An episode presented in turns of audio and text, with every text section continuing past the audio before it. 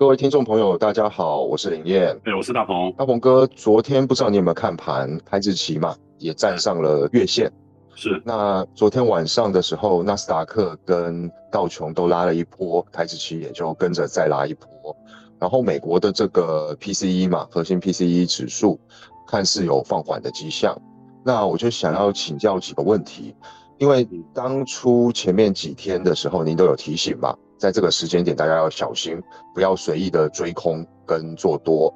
那我想，如果有追空的朋友，应该也必须要赶快在这个时间做停损。那接下来台指期的这个指数上去的压力关卡，大概还有几关，在什么样的地方？那在这个关卡遇到的时候，各位听众投资朋友，大鹏哥给的建议是要做什么样的动作？然后怎么样子去看任何的迹象来去做动作？还有就是说，美国的这个 PCE 它看似放缓了，对于未来是否就代表通膨结束了呢？还是说我们还有很多需要注意跟 concern 的一个部分？这部分来请教一下大鹏哥。OK，首先我要讲一下，就是昨天的这 PCE 的，就是所谓的核心物价指数哈，这 PCE 它昨天在八点半晚上八点半的时候进行一些公告嘛哈，跟大家复复读一下啊，它反正就是说它同比增加是百分之四点九哈，预期就是四点九。那前值呢？前值是百分之五点二啊。那四月份个人消费支出的环比增长是百分之零点九啊，预估是百分之零点八。那看起来好像就是说，呃，稍微得到一些控制了哈，就是整个通膨的这个部分有有得到一些控制。那这个至于就是说是，呃，就是升息的这个因素呢，导致于就是说整个市场上面。对于这一块的，不管是消费来讲，或者是物价来讲，哈，或者是整个供应链的采购来讲，因为供应链采购的这一块，它其实也是下，今年采采购今年指数也其实也是下降，呃，是得到一些缓解，然后得到一些警告，然后呃，在整个市场上面来讲，它的整个投入到市场上的这个投资额度呃予以降低，而导致出来的最终的这个结果呢，或者是说，亦或是说，这整个市场上面针对。这原物料的这一块，还有这个消费的这一块，是真实的得到一个抑制呢？这个我觉得现在说都还太早。那大家知道之前的那个 PCI 的那个部分，其实事实上都已经呃超了百分之八以上了，就是等于讲说四十年来哈，其实通膨也都没有这么的高过。所以你要从山坡上面呃山顶上面呢滑下来，你只有两个结果嘛，就是第一个你就是慢慢慢慢的下来嘛，啊。那再来的话就是呵 呵就是用滚的滚下来嘛，那这个用用大家比较理解的一个方式，就是一个是软着陆嘛，一个是硬着陆嘛，哈，就是这两种嘛。那你要硬着陆的话，大家都会很痛哦，会会非会非常痛。那软着陆的话，时间就会拖得稍微久一点。那我个人认为，就是这个中心化的政府呢，它就是特别是民主社会的这种中心化政府，它会选择硬着陆的这种政策的可能性是极低啦，是极低。特别是民主化的这种政府。那运用的工具啊，财经的手段呐，啊，包含这个利率的决策啦，哦，包含这个华尔街的一些智慧啊，哦，这个大家必须要，呃，同一个鼻孔出气，才能把这个问题真正得以控制。我曾经有聊过一件事情，就是大家其实可以去看看这个《未来货币》这本书。我一直认为说，这本书里面的真正的这个意涵，其实就是说，所有的问题其实就是如何去透过财财政工呃财政工具哦，国家的财政工具。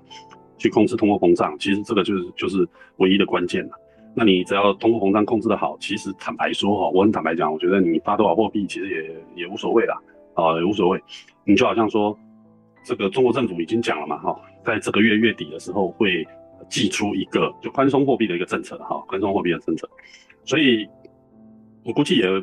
呃，反正就是不拖那几个嘛，然后降息啦，然后这个。呃嗯，增发货币啦，然后投入又投入个几万亿到某一个市场上去做一些运作啦，哈。如果说以政府来说，就是政府它怎样能够控制通膨，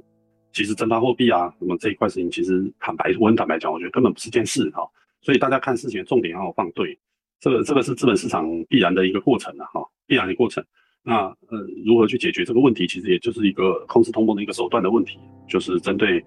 呃，整个中心化市场，特别是像美股现在目前的状况，我个人认为是这样哈，四千三百八十点的这一个 S M P 五百的这个位置，以及台股一万六千五百点的这个位置，哈，是两个比较关键的一个位置。那 n e s t a q 我们这一次就稍微跳过，为什么呢？因为呃，现在目前以这样子的一个状况，我觉得 n e s t a q 现在目前还是跟着 S M P 去走的可能性是比较大的哈，是比较大的。大家可以看到这个目前呃，就是之前呢，应该说从之前一直比较比较这个呃，等于讲说比较核心的 Nasdaq 的公司，然后包含就是呃科技类的一些龙头，包含 Nvidia 啊，包含 Intel，然后包含 Apple，哦，像这些比较属于科技类比较核心的这些公司，那呃包含当然当然包含了类科技的哈，就是包含就像 Tesla，然后包含像 Amazon。像这些公司，其实事实上在最近这段时间哈，其实，呃，跌跌的都蛮惨的哦，跌的都蛮惨。那跌的蛮惨，就代表说，其实市场对呃对于这个概念或者是这个方向，其实是给予弃养的一个状态。就好像，呃，如果稍微在股市里面，台湾的股市里面稍微久一点，就知道投信有所谓的弃养概念股，就是。呃，原本他可能就是因为他的放里面，就是他的基金里面了哈，要放一些这些这些股票啊，那那可能他因为历史上的一些表现的也不是很好啊，诸如此类的，他可能就是长呃比较中长期的进行一些抛售，然后反而是多出来的钱去买进一些别的啊别的一些类股会比较多。那所以呃，我个人认为现在目前来说的话，Nasdaq 倒是可以先放一放啊啊，毕竟现在目前来说，从山坡上滚下来的一个状况之下，现在去进行一个比较，呃，稍微像样一点的去反弹哈，呃，这一次反弹的主力，我个人认为是 S M P 五百的这个，呃，它是它才是主角了哈，它才是主角，呃，所以大家特别关心一下哈，四千三百八十点的这个，嗯嗯 S M P 五百的这个指数的位置，以及一起一一万六千五百点的台指的位置，那坦白说，其实好像都已经蛮接近了，是吧？啊，对，那已经蛮接近的一个状况之下的话，就是，呃，没有做多的人，我觉得也也 不要再去追了哈。这 anyway，就是现在以目前来说，我个人认为它还是一个区间整理的一个反弹的架构，哦，就是如果说以比较中期的规划来去看这个事情的话，它是一个区间整理的反弹的一个架构。我们以台股来讲啊，之前我已经提过了，这是一万五千五到一万六千五的这个区间的一个整理的一个结构，那。首先，我们要 depend 说，无论是现在以日线的结构，它是过了二十日线，还是还是怎么样的一种涨法啊？我们现在先先现在，我们先把它放一边。首先，我们要先先去看这个坎，也就是啊一万六千五百点这个这个坎，它会不会过？其实也就是这个这个区间的这个上缘的这个位置，它会不会过？那它会过，它必须要搭配了很多的一些很多的一些怎么讲，就是边际的一些一些一些效益嘛。哈，首先是这个。大家要对这个市场要要要要重拾信心，好，重拾信心。那重拾信心，它就会有两个东西嘛。第一个就是说，它是不是有一个实质、很实质的一个政府做多的一个态态度，好，不管是政策也好，或者是说，呃，国际情势的一个扭转也好，啊，呃，又或者是说，呃，我随便举例好，哎，比如说俄乌战争，呃，和谈呢，它不打，哦，哎，maybe 它这是一个非常大的一个利多消息，至少我们的这个呃。农产品的这个原物料，它就得以舒缓了嘛，价格得以舒缓了嘛啊，那所以呃，它必须要搭配一个实质的力度。那再来的话，就是说呃，它在这个整个市场上，它在呃攻坚呃台股这一万六千五百点这位置的时候，它是不是确实有带一个呃非常强劲的一个供给量啊？它要带有一个供给量的一个状况之下，这个点位可能才得以攻破。那以目前来说的话，我个人觉得这个成交量其实一直都没有起来啊。即使是这一波反弹，我仍然认为就是这一波的，呃，成交量其实事实上也是不是不是不是很漂亮的一个状况啊。它是一个反弹结构的一个成交量，当然就是说呃有量有价的一个结构。那当然是你从底部算起来的话，那当然是呃逐步量是有稍微增加一点。但是如果说以整个大的一个趋势行情来去看这个事情，也就是说。呃，这是不是从一万八去做的一个呃小幅度的一个拉回啊？到一万五千五之后呢，呃，整理好之后再继续往一万八甚至两万点去进行攻坚哈？那这个我觉得就两说了哈。我觉得两说，首先就是我们还是看看台股还是看一万五五千五到一万六千五的这个整理的格局，所以呃，投资朋友一定要特别注意这一点，就是说在接近一万六千五的时候，是不是有搭配一个市场上比较比较强势做多的一个信号出来？它的信号包含两个，我刚我再重复一次，两个两个，第一个就是，呃，一个政策面的或者消息面的一个一个一个好消息或者好的一个政策啊，它去，并且是带量去进行一万六千五百点的一个攻克啊。如果说这样子的一个状况之下的话，其实事实上大家可以在那个时间点再去进行买进，我觉得都不晚，好都不晚，呃都不会很晚，因为以你以现阶段的这个状况来讲，其实事实上它在一万五千五到一万六千点这一个五百点的位置，其实也已经整理了至少有将近呃八到十个吧，我没有仔细算，但是应该是八到十个交易日了吧，应该是有有这个有这个天数了。那你如果说经过了这整个八到十个交易日的这个天数，那目前才去正式是去进行一个反弹攻击的一个态势的话，其实事实上到目前为止，其实呃了不起，它也就涨了三百点嘛，啊，或者是说它到这个一万六千五的话，也其实也就也就也就涨了五百点嘛，哈。那在这个位置上面，我觉得在那个时间点你再去做多，其实都不算呃不算一个就是说太慢进场的一个状态啦，哦，所以大家。要要要要有这样子的一个耐心来去等待的，毕竟行情哈是等出来的哈，行情不是说你你一直做，一直不断的做它哦，做做做做到最后，其实 不见得你你钱会留得住了。就像就像这一波，林业也很清楚，我们每天晚上会稍微得小聊一下嘛，是吧？就是一万五千五到一万六千五这中间，你看有多折腾，是吧？就一下上一下下，一下上一下下的，或者是两天下一天上。啊，你做空也跟那个绞肉机一样啊！对啊，对啊，对啊，对啊，对，就把你的钱放在果汁机里面打了嘛，对不对？对，就越打越破。对啊，越打越破嘛。所以，所以其实事实上，我觉得反而这一块事情上面，大家要要要要要有点要有点耐心的哈，去等待这个行情，我觉得才会是比较聪明的抉择哈，才比比较聪明的抉择。OK，是。那还有一个问题就是关于这个比特跟以太，过去的十来个交易日吧。或者是甚至过去从这一波跌下来到打底的这个震荡，那他们都是跟着中心化市场，跟着纳斯达克在走的。那当然台台股也更多也是跟着纳斯达克在走，台股指数。那为什么现在感觉好像开始有点脱钩的感觉了呢？不是，呃，其实其实坦白说，呃，应该是这样讲，就是他会跟上，跟他没有跟上。呃，我觉得都是一个时间点的偶然啦，哦，它不是一个必然发生。也就是讲说，他当时跟着他走，也不是一个必然发生。他现在他现在没有跟着他走，那也不是一个必然会发生的事情。所以本来其实事实上它就是两种不同的资产嘛，哦，本来其本来其实也就是这样。你要硬扯个理由呢，我我个人觉得啊，你只能去去去说，呃，我个人的感觉是说，你只能去说这个像 pinko Pinko 他 Pinko 他之前。在这个博鳌论坛不是已经说了一件事情了嘛？他是说这个比呃类比特币的这种加密货币呢，其实是一个这个数位数位的黄金资产嘛，啊，这是数位的黄金资产，它并不是一无是处嘛，啊，特别是在这个 IMF 的拉加德讲了说这个呃加密货币是一无是处了之后呢，Pinko 的执行长他也说了这句话，就是说哎，其实他他的感觉就是呃比特币的类加密货币的这种资产其实就是一个。数位的一个黄金资产啊，他的认定是这样子。那在这样子的比喻之下，现金呢依然是垃圾啊，依然是垃圾。那所以他他就发表了这个东西。所以 我觉得啊，因为黄金这个东西，其实你你林林业你应该也很清楚啊，黄金这东西其实跟所有的指数啊，或者是说呃跟跟跟整个中心化的这些资产，其实呃很长时间的来看，其实他们还是一个逆市场的一个逻辑嘛，哈，还是一个逆市场的逻辑。那偶尔其实黄金也是会跟着 Nasdaq 或者是 Dow Jones 或者 S&P 五百一起走一段，那跌的时候有时候会一起跌一段，但是我们讲是很长时间的，三十年、四十年、五十年，甚至一百年的这样子的一个大的一个时间洪流里面，它其实还是一个逆资产的一个结结构啊，就是双方互为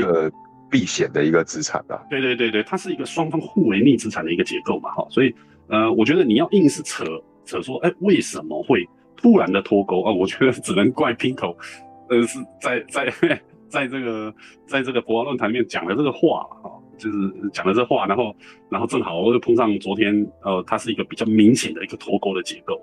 比较明显的一个脱钩结构。那未来是不是大家还有还有可能走到一起呢？我觉得还是有可能的，因为这个就像我刚刚提到的嘛，这个在时代的在在时间的洪流里面，其实大家都是一个呃不偶然的状态啊，抱歉。这是一个偶然的一个一个结合的一个状态，所以它是一个必然的结果，偶然的状态啊，就就就就是这个意思。所以大家其实对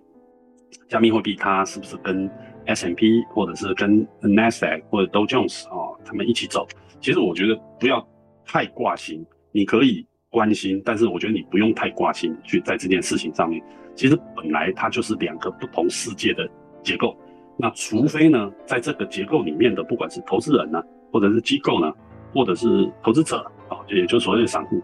它是属于同一个族群里面的啊，同一个族群里面，它是同一个时间去进行两个不同的资产的投入啊，那这样有可能他们的耦合性就会比较高，好，就耦合性就会比较高。但当然，我们以之前来说，其实大概前呃半个月到一个月吧，应该是这样讲，它的耦合性其实事实上坦白说是是非常高的，那有将近百分之八十到九十。的一个状态是是是非常高，那未来是不是这个耦合性的比例它是一个被保证的一个状态呢？我觉得也不是啊，我觉得也不是，大家必须要还是要很灵活的来去看这件事情。但是实际上，当然我当然我们就是讲说啊，它这个事情的发生，它是有一个所谓的这个信息面的因素，然后呃，可能还有另外一方面是有我这个基本面的因素哦。那这个我到目前为止我是还没有去真的去查过了，但是我想这个 ETH 二点零的。这个，因为昨应该说这两天啊，就是从礼拜四、礼拜五这样子的一个结构看起来，呃，以太坊就是呃 ETH 的这个价格，其实事实上比比特币要弱很多嘛，哈，比弱很多，甚至呢，它跟另外一个主链，也就是 Solana 的价格平平比的状况之下，其实它比 Solana 都还弱。那这不禁让我觉得哈，就有一件事情导致。呃，确实比较有可能。当然，这种事我还没有去查，这个去去查，其实可以得到一个，呃，应该是说应该可以得到一个初步的一个一个一个证据了哈。当然我还没去查，呃，大家有空的话，其实也可以去去看一下，因为呃，加密货币在整个链上面其实都很透明。我的意思是说，有可能因为这个以太币的创始人这个 V 神呐哈，Victoria，Victoria 他不是讲了吗？就是说最快啊。ETH 二点零将会在八月份的时候进行合并，啊，呃，也就是所谓的他们的呃名词叫做 merge 啊，就是把整个呃原本 POW 的，就是所谓的矿工的这一块的 POW 的协议要把并到 staking 啊 POS 的这个协议上面去了，所以呃导致于就是说比较多的矿工针对这一块，它可能原本是有一些。持仓的这个比较呃 long stake 的一个状况嘛，就是说他之前挖出来的币，他可能就呃放着哈，或者是说做一些呃定投，或者是说做一些呃财务的一些投资哦，包含什么定期存款什么之类的哈，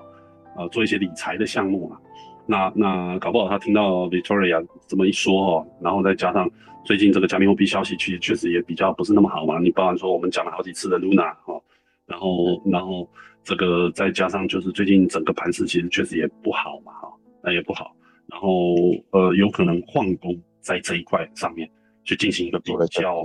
对对对，做了一个比较相对相对大量的。其实坦白说，我觉得量也没有那么大，但是就是说他做了一个相对大量的一个一个抛售的一个行为哈。那导致于这个币价就是 ETH 的这个币价就相对来讲就是呃所有的呃主链上面来讲就是。相对来讲是最弱的一个，就 ETH 是最弱的一个，包含跟 E BTC 比的话，你说至少 BTC 到目前为止，呃，我我已经在群里面就说了好多次了嘛，哈，就是在在两万八千七、两万八千六、八千七这个位置，其实呃还是一个还不错的中期买点的，哈，还还是一个不错的中期买点。那在这个位置上面，其实事实上都还是有，今天到至少到今天目前为止还是有。还是有守住的嘛，哈，还是有守住。是，那那反而反而是 ETH 今天早上七点钟的那个一小时的 K 线，其实蛮难看的哦，一千七百点都破了。那虽然它后面有拉上来，但是这个整个 K 线的结构，就是技术线型上面来看，其实，哎，这个是，呃，我只能这样讲了，不容乐观。就是你不能很放心的去 hold 这个资产，为什么？因为是它从两千点开始就不断的在破底啊。一直到今天早上七点钟还在破底，哦，虽然都只是盘中哦，但是可以看得出来，它相对来讲还是还是卖压很重，对，卖压非常重，卖压非常重啊。这是我对近期反正呃加密货币的看法，以及就是你刚刚提的这个问题，就是说，哎，它是跟美股之间的这个联动的关系的看法。那就谢谢各位的收听。那是啊，呃，就是一万六千五的这一个地方，那希望大家耐心的这个等待。然后去看究竟是要出量往上突破，还是说会在这边做一个区间的整理再回撤？那我们下礼拜再来看结果，再来关心一下。好啊，OK，好，那谢谢大家，嗯，好谢谢大家，下礼拜见，拜拜，嗯，拜拜，拜。